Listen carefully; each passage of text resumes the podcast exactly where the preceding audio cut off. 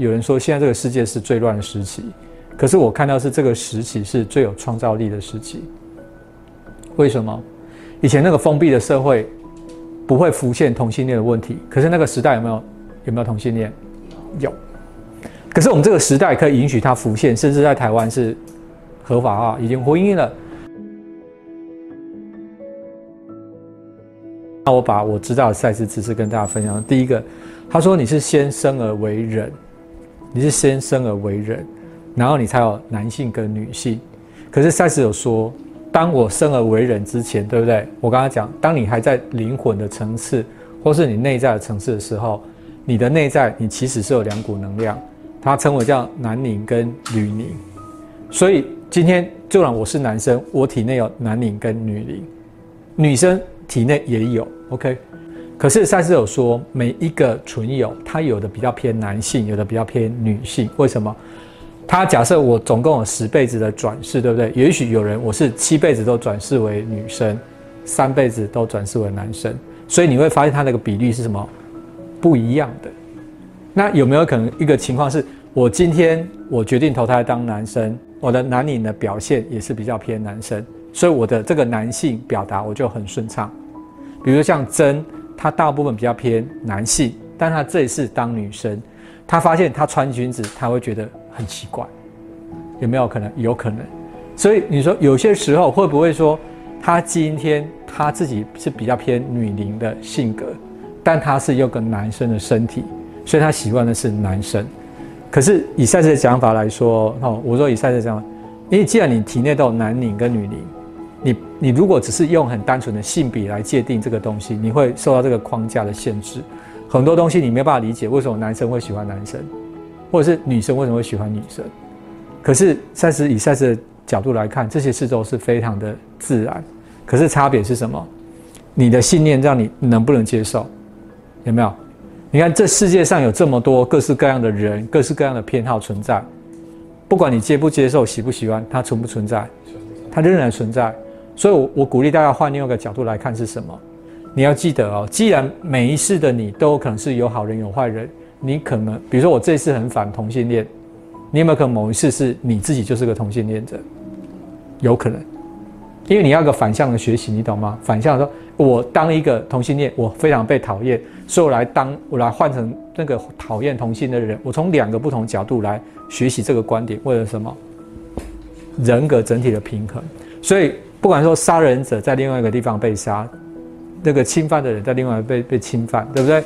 很多你发现很多灵魂的学习，灵魂是这样。再说，灵魂渴望所有的体验。你记得哦，他说所有的体验，他不是说灵魂只渴望什么好的体验。他也没有说灵魂只渴望善的体验，对体体没有，他就是透过所有这些东西，左手跟右手在演对手戏，对不对？他才能够理解哦，这是什么？我们就是这个认识自己是什么的过程里边。因为你要想，你的内在有没有很多可能性？他透过在这个舞台上演出，他才知道原来这对我来说这是代表什么意思。所以很多人都说灵魂是崇高，都是不会犯错的，那你可能把这个东西想错了。你的灵魂就是包含了各式各样的东西，因为我们就是你的灵魂的什么具体的呈现，完美的复制品，对，完美的复制品。所以你看，现在这个世界，我常常在说，有人说现在这个世界是最乱的时期，可是我看到是这个时期是最有创造力的时期。为什么？以前那个封闭的社会不会浮现同性恋的问题，可是那个时代有没有有没有同性恋？有。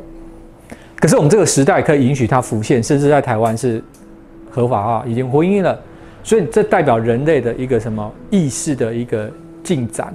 因为已经你要扩展到个程程度，你才办法容纳新的东西进来嘛。所以代表现在你看，我们现在的世界变动跟以前来比，是不是快很多？现在美国总统，我们以前会敢想象是这样的方式吗？我们以前觉得就是总统是什么？很稳重，讲话就是非常官方，就是非常外交辞令，对不对？我们也在讲好与不好。可是你去看现在的总统，有没有非常不一样？所以大家有没有去发现说，这个世界不管你接不接受，他正在用非常多元的方式在探索他自己。所以当你发现你不能接受是谁的问题，是你的信念让你卡住，你你否定。可是这个实相不会因为你否定它就不存在，反而这个否定会让你的眼界怎么样？对。然后你就觉得这个东西不该存在，为什么？你会因为代表你内在，我常常讲，你内在压抑的表达会有两个路径，一个是什么？你压抑的内在感受，第一个会导向攻击你的器官，会导致你的生病。有的人如果比较没有健康的信念，会导向攻击他的什么敌人，所以人家可能呃这些同志们在争取他的权益的时候，他是怎样？我所有的火力就攻击他，为什么？你反过头来看，你一定有很多你想表达没有表达的东西，就这么简单。赛子的讲法就这么简单。如果你是很平衡的，你看待他们，你觉得什么？他在为自己发声，你不会怎么样。你看到一个别人的婚姻出轨，你不会怎么样。为什么？你知道他在怎样？他在他的体验里面走。重点是你的焦点，你会一直专注在你的当下，你眼前的生活，你周遭的人事物才是你应该要关切的。